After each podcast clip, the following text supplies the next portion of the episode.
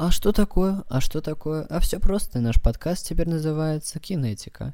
Вот такие вот мы стильные и креативные ребятки. Стильными и креативными мы стали, конечно же, после записи эпизода, поэтому прощаться и здороваться с вами будет подкаст.фм. Вот такие дела. В общем, приятного просмотра.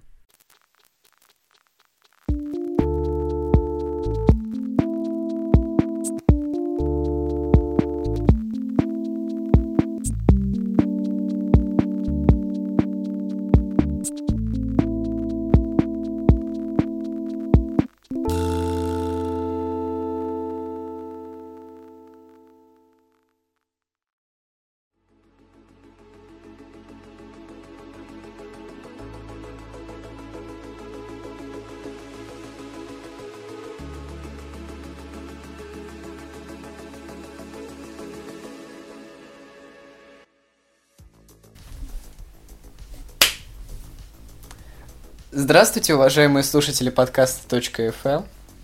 А, как вы знаете, месяц, полтора месяца назад вышел фильм «Джокер». Месяц, да? да? Ну, Месяц где-то назад. Да. Сегодня, 17 ноября, день рождения Мартина Скорсезе. А, также в интернете нашумело его высказывание о том, что фильм «Марвел» — это не кино.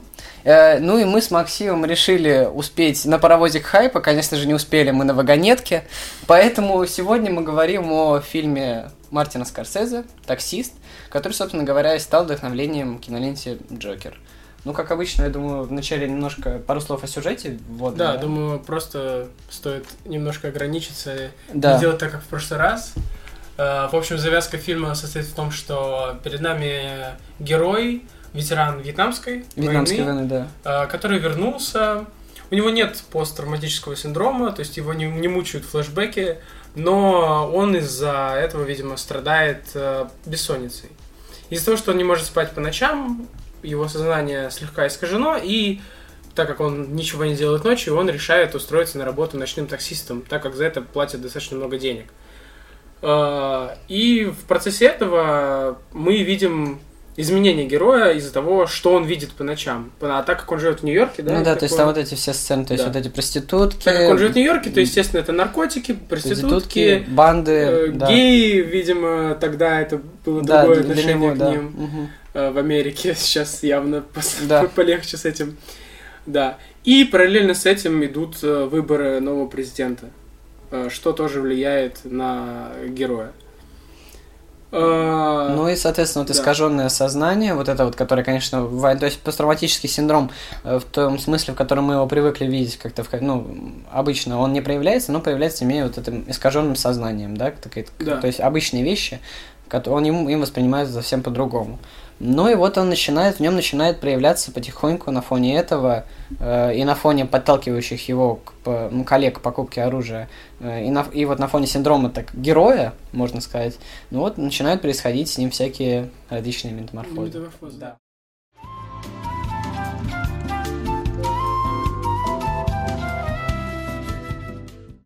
Ну, сначала, я думаю, может сказать просто про то, насколько хорошо снят фильм, потому что да. операторская работа, по-моему, чудесная. То есть можно уже даже не говорить о том, что цвета очень выдержанные, потому что, ну, это очевидно, это Мартин Скорсезе, и атмосфера поддерживается цветом. Но то, насколько грамотно сделаны планы. Э, то, что я заметил, это то, что композиция практически никогда не состоит из э, одинаковых объектов. То есть всегда есть что-то большое и что-то маленькое, либо один большой объект, но не крупным планом. То есть практически не используются серьезные крупники. Нет никогда, вот, знаешь, э, такой клоузап на лица нету. Э, всегда это что-то достаточно обобщенное. В то же время у зрителя четко просматривается контраст между большим объектом и маленьким. Вот, потому это всегда создает очень большую выразительность для кадра.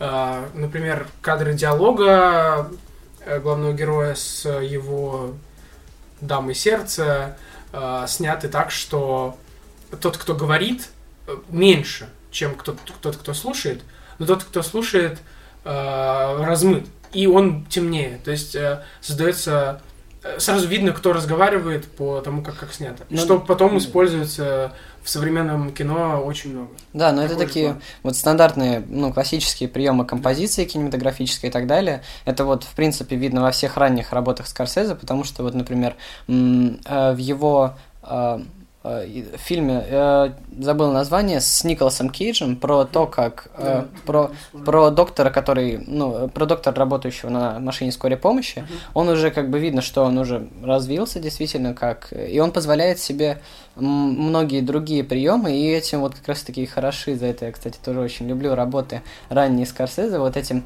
эклектизмом некоторым, но, то есть без лишних деталей, все uh-huh. вот действительно как вот по канону, можно сказать.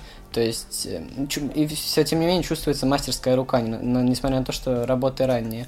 Вот, э, также про цвета хотелось бы, вот ты начал говорить там, хотелось бы сказать, э, тебе не показалось, что тебя, тебя, точнее, не поразил этот контраст постоянный между вот дневной жизнью, когда еще она была, то есть, да, в какой-то момент в фильме, а, и вот ночным вот этим неоном да, без, ярким. безусловно, я, я это заметил, да. и я прямо делал скриншоты моментов, когда я смотрел это, потому что э, прямо очень выделено достаточно яркие и яркие цвета и светлые тона в дневной жизни, когда он э, устраивается на работу, все такое достаточно, все да, все светлое. Да. Он знакомится с девушкой в, в этом предвыборном участке, они едят, идут в кино даже когда хоть уже и вечер, тона достаточно светлые, а цвета яркие.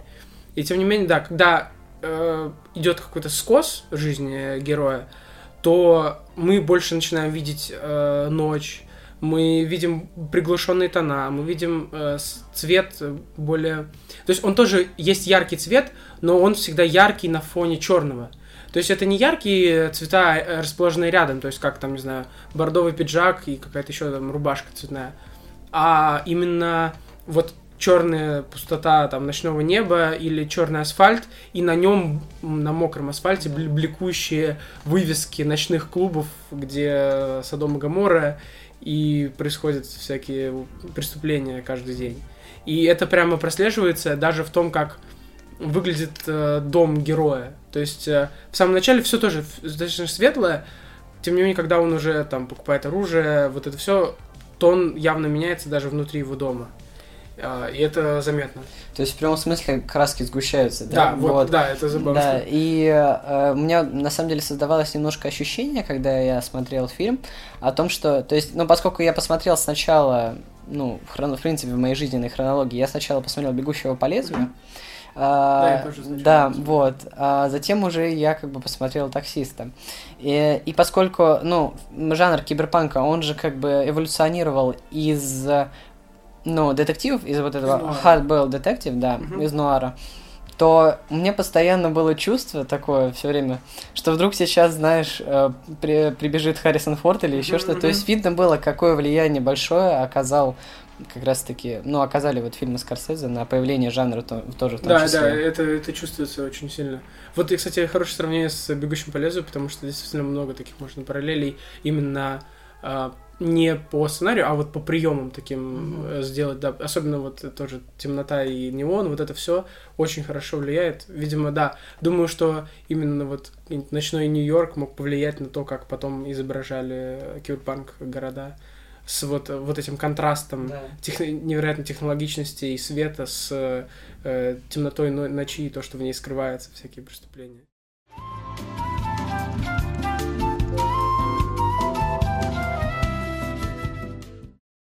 Говоря о контрастах, э, контрастны также очень и диалоги персонажей всегда. Да.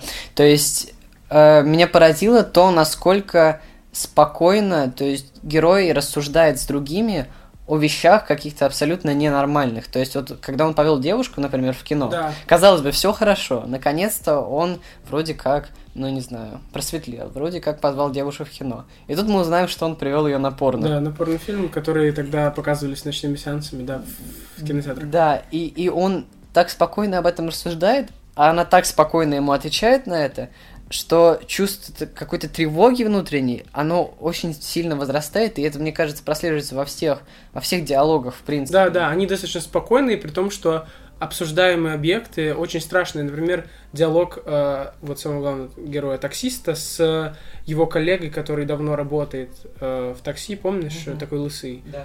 Э, вот тоже они общаются, и таксист хочет у него спросить одно, но тот его не понимает, и они спокойно разговаривают о достаточно страшных вещах. То есть тот говорит, э, я сам себя не понимаю, я не понимаю там этот город, разберись в себе. И фактически он непреднамеренно э, подталкивает дальше главного героя к тому, что он действительно должен разобраться в себе и сделать то, что преднамерен.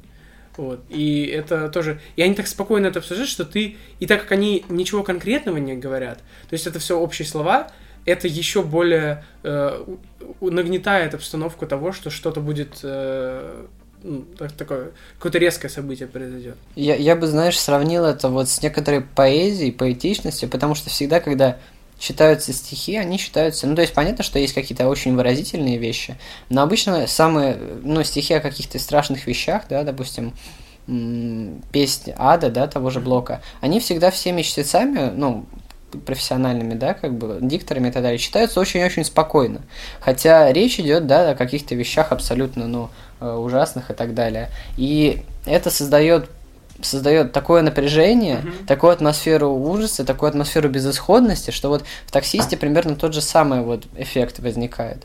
И говоря о диалогах, монологи очень важны в этом фильме также, да, да, потому что редко, когда, то есть эм, монологи в фильме, вообще редко возникают фильмы, в фильмах монологи, угу. но тем более... Оправданные монологи, скорее. Да, оправданные монологи. Какие-то не очень насыщенные, пафосные, а вот угу. именно именно оправданные, да. Э, Я думал, моя жизнь. Да. Это трагедия. Да. Ну, это комедия. Черт, опять ловушка Джокера.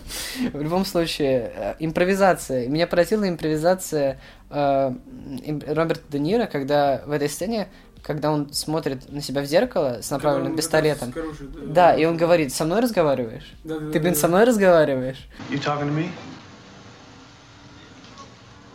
You talking to me? You talking to me? Then who the hell else are you talking? Talking to me? Вот я не знаю, это, по-моему, одна из величайших импровизаций в истории кино. Да, да, я тоже, я, я да. видел это, про, ну, про это, э, читал статью про то, как, что это импровизация. И самое интересное, что когда я смотрел, для меня это было абсолютно оправданно. То есть я не подозревал, что это импровизация. Я думал, да, окей, это вполне в рамках персонажа, это монолог, то есть мы видим его помешательство некое, мы видим, что он купил это оружие на деньги, которые заработал с такси, Э, хотя, да, фактически он возмущался тем, что э, там творится, творятся преступления, э, что он, он фактически совершает преступление, купив это оружие. И для меня вполне оправданно было то, что он в такой ситуации разговаривает с самим собой, потому что он все еще не до конца уверен в том, что он делает. Ему нужно себя приободрить и себя, как бы, чтобы у него появилась уверенность в том, что он делает. Поэтому для меня это было абсолютно оправданно, и когда я потом узнал, что это импровизация, ну, мне, я просто удивился тому, какой Роберт Де Ниро хороший актер.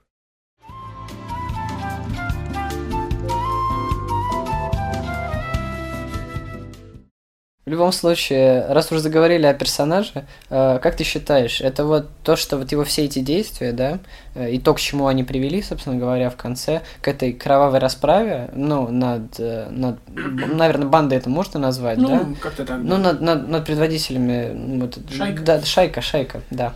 да. Над шайкой это оправданный какой-то бунт действительно человека, который видит всю грязь, видит всю подноготную, или это просто какой-то сумасшествие социопата такого, ну, человека, который у которого травма в жизни произошла, и он просто не знает, как себя выразить, не знает, что делать в жизни. Вот, да, я, кстати, тоже хотел именно об этом сказать. И все-таки мне показалось, что э, хоть э, мы неоднократно можем провести параллель с Джокером, где все-таки ну, то есть Джокер был очень похож на этот фильм. Но это и не скрывается, что... Это не скрывается, да. там специально есть Роберт Де Ниро, как э, отсылка э, к таксисту. И если в Джокере мы видели именно последовательное э, помешательство человека, и так с расстройством психологическим, да, из-за его смеха. Uh, из-за отношений из-за, общества. Мать, матери, да, да, из-за матери, из которая отца, сумасшедшая была, из-за отца, который тоже э, его бил. То есть это последовательно проблемы в детстве отразились на том, что будет потом, общество, его текущая жизнь, э, то, что как бы мы ждем, что это произойдет. То есть мы чувствуем этапы помешательства. Здесь же, по-моему, все-таки это еще и... Э, это скорее, вот как мне показалось, что это более подростковый бунт. Потому что Uh, ну, понятно, что автор, ой, э, автор, герой уже не подросток, но это не важно, потому что это еще подчеркивается дневником, который он пишет. А, да. Во-первых, он пишет дневник, как делают обычно подростки, и, и типа так э, взрослые люди редко ведут дневник без особой надобности, если они не в экспедиции бортовой журнал э, ведут. Он ведет, во-первых, дневник, во-вторых, он пишет письмо родителям, то есть ему важно, чтобы родители о нем все равно знали. И самое еще интересное, что он им врет, придумывает, э, да, что он что работает он работает на правительство. То есть все показывает э, поведение такого подростка, максималиста, который выдумал себе идеальный мир. То есть вот э, лирический герой, да, который противопоставлен романтик, герой романтик. Миру, да, да, да, романтик. Вот который противопоставлен миру, который борется с вот несправедливостью, он видит вот эту грязь, с которой нужно бороться. Вот он, он против него все, даже девушка, которой он влюбился, нет, она тоже против него оказывается. Р- родители, так как он любит родителей, он не хочет, чтобы они волновались, он пишет им письмо, где придумывает э, историю о том, что он работает на правительство. Э, он пишет дневник, как бы, что, потому что он не может, он социопат, и он не может общаться с, с этим обществом, которому он противопоставлен. Поэтому ему нужно общаться хоть с кем-то, и он общается с дневником. И все это выливается в то, что ему нужно совершить тот бунт, который происходит у любого подростка в каком-то ключе. И его бунт, э, он еще и не определен. То есть мы видим сначала, он хочет убить э, кандидата в президенты, чтобы фактически отомстить девушке, которая его отвергла. То есть была девушка, он, мне, он все еще что-то к ней чувствует, но она его отвергла. Он тогда не понял даже, что такого случилось, чтобы она его отвергла, да, то есть для него было непонятно, что такого в порнофильме, все же, ну, смотрят, и ничего страшного, но и это случилось именно из его социопатии, из-за того, что он не понимал, как работает это не общество. Не понимал морали, не понимал да, устои. Он не, он не видел, да. что это что-то неправильное.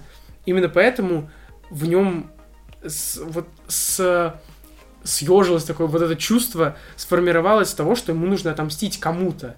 И он понял, что если он разрушит э, то, к чему идет его систему, да, говоря, девушка, да. он разрушит вот эту систему, то он что-то с этим сделает. Но у него не получается, и он не предпринимает второй попытки, потому что ему страшно. Он вероятно, ну, он боится, что его поймают. Он, он же убежал когда. То есть он, он мог пойти до конца. Он, мог, он же даже не достал оружие, он вот так и оставил руку здесь. Э, получается, он сбежал и, может, даже побоялся последствий, которые девушка узнает, что это он сделал. И он в итоге меняет свою мотивацию. Он до этого же хотел спасти девочку, маленькую девочку из, из проституции. А, пытался сделать мирным путем, но когда она сказала, что ну, вообще-то я могу сама уйти, когда захочу, Э, он понял, что... И она ему рассказала, почему она сбежала. Она сбежала от родителей. Он понял, что по-другому ее освободить нельзя, кроме как насильственно. Но и дело в том, что он и не приходит расстреливать э, сутенера и шайку, э, чтобы просто освободить ее. Ему просто нужно выплеснуть этот гнев, выплеснуть вот этот бунт на что-то. И то, что девочка в итоге вернулась к родителям, это скорее произошедшее постфактум почему-то. То есть так случилось, что из-за такого громкого дела девочку смогли вернуть э, к ее родителям. Он идет на это не чтобы спасти ее, он же даже в конце собирается застрелиться, потому что как бы все, вот он выполнил свою миссию, он не говорит ей что-то, он просто убивает всех, кто как бы держал ее в заключении, и собирается сам уйти. чтобы, не знаю, видимо, не, не сидеть в тюрьме. Э, и в итоге его бунт оправдывается хорошим поступком. И его не сажают в тюрьму, насколько я понял, да, он просто лечится от ран, и в итоге о нем пишут все газеты, и он становится как бы положительным персонажем, как Джокер, которого принимает общество. И тут происходит фактически то же самое. Он взрослеет, получается. То есть бунт прошел, он осознал это. И в конце сцены э, в такси, когда он сажает к себе эту девушку, мы видим его взросление. Мы видим, что он уже не так относится к тому, что происходит на улицах, хотя он опять ночью ее подвозит. Он не спорит с ней, э, они спокойно разговаривают, он как бы совершает поступок такой, который при, принят в обществе. То есть он, он например, э, она не платит за такси, он как бы за счет, э, ну, провез ее за свой да, счет. Конечно, конечно. То есть тоже такой красивый галантный поступок, который делает скорее мужчина, чем мальчик. Поэтому фактически мы видим, как произошел бунт. Он понял, что общество на самом деле не такое плохое, как ему казалось, что никто ему не противопоставлен, что он один не против всего мира. И он возвращается на обычные э, рельсы повседневной жизни, ездит такси, и становится фактически другим человеком. Да, на самом деле это правда. Я вот, ну, и задержкой как раз-таки вот в становлении мужчины стала как раз эта война, угу. которая, ну, она в истории считается самой как бы да, бесполезный пшик, да, ее называют многие историки, потому что кроме, кроме смертей, кроме многих, ну, многочисленных наркотических зависимостей, она как бы ни к чему и не привела. Она стала некоторой вот как раз-таки задержкой становления мужчины, как я уже сказал. А, вот. А, еще тема, многие, многие связывают этот фильм с темой uh, abusive masculinity, так mm-hmm. сказать. Uh, когда мужчина, как тем, что он хочет показать себе, он не уверен в себе, он mm-hmm. хочет показать, что он герой, и он действует, он хочет помочь, пом- помочь женщине, mm-hmm. несмотря на то, что помощь ей не требуется. Mm-hmm. И вот действительно, действительно ли тебе показалось, что это, это, там есть это, или это просто геройство какое-то, или... А, это видно в том, что фактически он, когда пытается спасти девочку, он встает, по сути, на сторону того общества, которое он не приемлет. То есть э, он, ему не нравится вот эта ночная жизнь, и он пытается спасти ее оттуда, потому что так говорит ему, ну, обычно, по его мнению. Гер, внутренний герой да, ему да. говорит это. Ему э, нормальное общество э, диктует, что да, девочка там маленькая не должна быть, она должна ходить в школу, она не должна быть проституткой, она должна быть э, нормальной девочкой, которая там читает детские книжки и любит цветочки, и поэтому он пытается ее вызволить оттуда. Но он это делает еще и с таким упорством, не потому что она ему как-то приглянулась. Он один раз ее видел в такси, вот тогда, да, когда она к нему села, и тогда он ничего не предпринял, потому что он был нерешительный.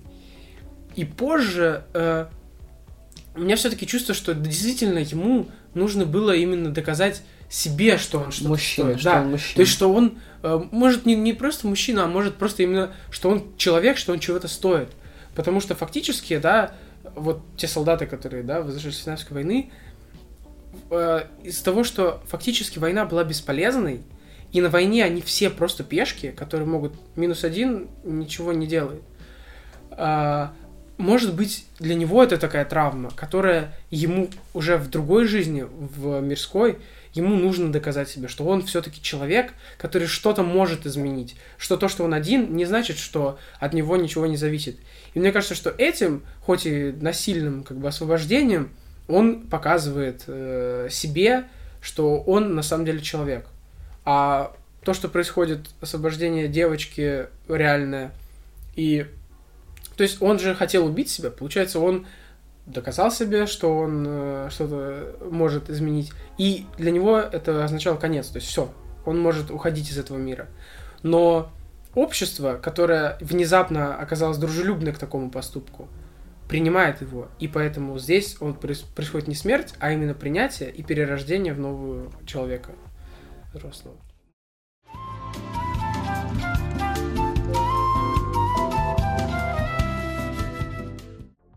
Мы уже поняли, что сравнение с Джокером, оно, ну, его не избежать. Да. И поэтому вот раз уж мы так э, проговорили все, все его мотивы, что его подтолкнуло на это, его как-то прошлое, хотя интересно, что в фильме всего лишь сказано, что он вернулся с Вьетнамской войны.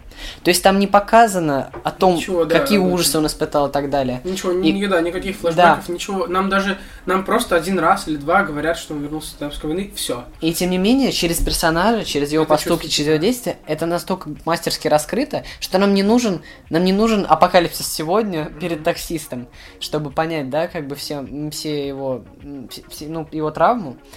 А тем не менее в Джокере для того, чтобы понять персонажа, нам не, нам не было бы достаточно ну, не было достаточно его действий. Mm-hmm. Сценарий, все, как бы сюжет прописан таким образом, что мы сначала, мы сначала разбираемся в его детстве. Mm-hmm. Тебе не показалось, что вот как раз-таки в Джокере и это, это большая разница между Джокером и таксистом, что э, в таксисте нам не, нам не надо ничего разжевывать. Да, это правда. Это, и это действительно делает фильм каким-то как раз таки культовым, как, которым он является. То, что все настолько все, все настолько мастерски обыграно, что нам не нужна предыстория, в отличие да. от Джокера. Да, в Джокере ну, э, добавляется очень много деталей. То, что у него был сумасшедший отец, который его приковывал к батарее то, что у него достаточно невменяемая мама была, которая как бы вышла за этого мужчину. То, что его мама вообще считала, что он сын Брюса Уэйна. Ой, не Брюса, а, короче, да. Уэйн. Да. А, потом то, что у него вот это расстройство, то, что он смеется, то, что общество его не принимает, что ему нужно с карточкой ходить, показывать, что это все. А, очень много вещей показывается. Что-то еще там было. В общем, неважно, но нам все время еще и напоминают об этом. То есть его смех, вот то, что он эту карточку показывает, каждый раз. Плюс еще сцены, где он пытается узнать там про, про мать, э, что, э, ну, что она действительно сумасшедшая. Э, это в несколько раз показывают. Это прям тыкают лицо, чтобы прям разжевывают зрителю, показывают, что вот он сумасшедший, потому что так. И теперь он сходит с ума еще дальше. В таксисте же этого нет, нам просто рассказывают, что он появился с Вьетнамской войны, нам мы знаем только, что у него из этого бессонница. И то нам не объясняют конкретно, что вот у него там такая, не знаю, травма, поэтому у него бессонница, или... Товарища убили, да, условно говоря. Да, или у него психологическая, или у него реально физическая травма, ему там в голову попали, и теперь он не может спать нормально. Просто мы знаем, что с Вьетнамской войны, и у него бессонница. И мы примерно понимаем, что, видимо, это взаимосвязанное событие, и так и есть. Э, поэтому, да, здесь намного более гениально это раскрыто, чем в Джокере, в котором это все достаточно просто. Мне напоминает это, знаешь, э, литературу, ну, классическую, да, mm-hmm. и литературу конца 20 века.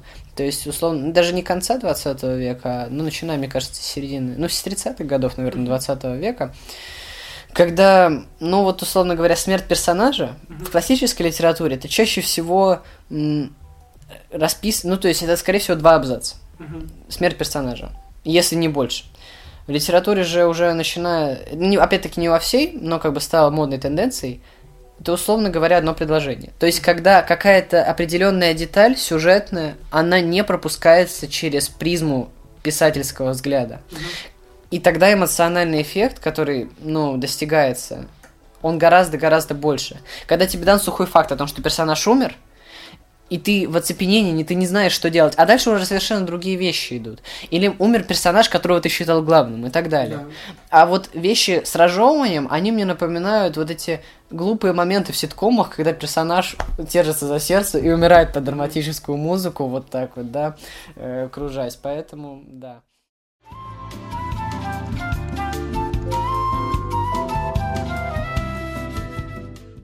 Ты сказал про конец, интересно э, про то, что персонаж, он выживает, он э, излечивается, и его принимает общество. Э, мне сначала показалось, когда я первый раз посмотрел этот фильм, мне сначала показалось, что персонаж умер, угу. и все, что он то есть видит уже в конце после... Что после... это его такая мечта. Да, это, это его как... сон. Да, умирающего человека. Э, если ты думал об этом, или у тебя сразу было вот так, что четко, а, что... Нет, я тоже, если честно, когда я увидел это, Э, вообще, когда показывали вот эти планы того, что вот это показывали, ну, расследование убийства, да, вот это все Они, они такие просто были, как будто, как во сне все Да, такое. я подумал, что вообще это... Знаешь, какая сцена меня на это больше всего натолкнула? Когда он везет девушку в такси, и она на него смотрит в зеркало. Очень долго и молча. И я специально скриншот сделал, чтобы потом рассмотреть этот момент. И действительно, он, я до сих пор не уверен, что это все реальность, потому что в целом немножко странно звучит. Э, то есть, да, он убил нескольких человек, хоть он освободил девочку, он фактически убил сутенера, все-таки он убийца. Э, и нигде не, не, не сказано про то, что у него было... Ну, знаешь, да, не сажают в тюрьму, если человек психически болен. Получается, но про это нигде не сказано. То есть, да, ветеран Вьетнамской войны, окей, но это не значит, что человек сразу психически больной. Э, и вот эта сцена, когда, да, вроде все уже так хорошо, она достаточно странная, непонятная. Э, но я сомневаюсь, что Скорсезе вот закладывал это. Может, скорее это специальный эффект, чтобы показать зрителю то, насколько изменилось все. То есть такой тон сменить. Э, даже ночной, да, он более светлый. Но это действительно достаточно, ну, выглядит странно, как, знаешь, в Ла Ленде угу, э, да. момент, когда ты не, не понимаешь, какая из историй действительная, и тут внезапно ты видишь, что то, что тебе только что несколько минут показывали, это мечта. Да. Как бы это вероятное событие, которых не случилось. И вот здесь немножко происходит то же самое, но я, я все еще уверен, что здесь все-таки действительно он изменился после вот этого бунта. Да, на самом деле я когда обдумал, я тоже как бы поменял свою точку зрения. Просто вот эта сонная последовательность, она мне кажется еще дана для того, чтобы показать, как просто у общества меняется отношение к человеку, который, по сути, ну, маргинал, угу. антисоциален, он э, готов, да, готов совершить какие-то страшные вещи. Как только он спасает человека, то есть общество же, в принципе, тоже считает, что, да, действительно, как же так, маленькая девочка занимается проституцией, надо что-то с этим срочно делать. И как только он совершил этот поступок, как поменялось отношение общества, как легко поменялось отношение да, общества да, вот к нему. И говорил. Скорсезе, мне кажется, этой такой сонной, как я уже сказал, последовательностью, он не только, не только показывает это, он еще высмеивает это, не то, что, да, не то, что высмеивает, то, да, общество как, как резко просто. меняет И это похоже, и, и, и это сделано все так, как во сне, потому что это фактически кажется, как, как будто бы должно быть утопией. Да, да. Но как, на самом деле это правда. В целом сейчас э, это достаточно повседневная проблема того, что, ну, обратное, того, что есть какие-то, да, прекрасные актеры или шоумены, комики, о которых вскрывается какая-то неприятная да. информация, и резко общество из э, обожания этого актера просто удаляют его отовсюду, э, из всех проектов выносят, его снимают со всех работ, увольняют, и больше он просто все, он не рукопожатный, он в касте неприкосновенных, и больше о нем не говорят, ничего с ним не делают, да, и так происходит только в обратную сторону. И я думаю, что это всегда была ну, проблема достаточно актуальная. Просто сейчас она еще более актуальна, потому что интернет э, намного быстрее, чем раньше работали новости и телевидение. Хотя телевидение тоже повлияло достаточно быстро, потому что телевизор смотрели все, да, кто мог себе позволить в Америке, а могли позволить почти все. И тоже достаточно быстро все новости расходились. И поэтому, да, я думаю, он вот этим высмеивает то, как общество резко меняет отношение к фактически убийце, но из-за того, что он спас девочку, оно принимает его абсолютно нормально.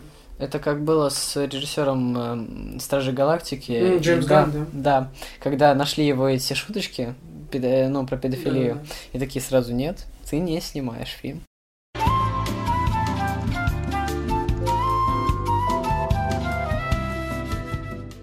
Ну, в общем, если вы дослушали до этого момента, то я все еще рекомендую вам посмотреть э, фильм «Таксист» 1977 Седьмого. Даже года. если вы смотрели Джокера. Даже если вы смотрели Джокера. Особенно если вы смотрели. Особенно если вы смотрели Джокера. Рекомендую вам поменять свое отношение к Джокеру в какую-то из сторон.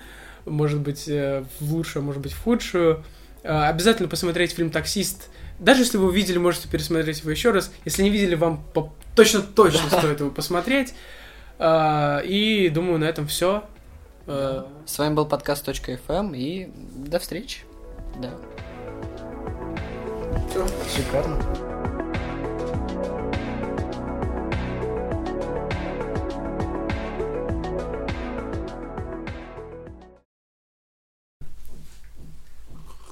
Brrr.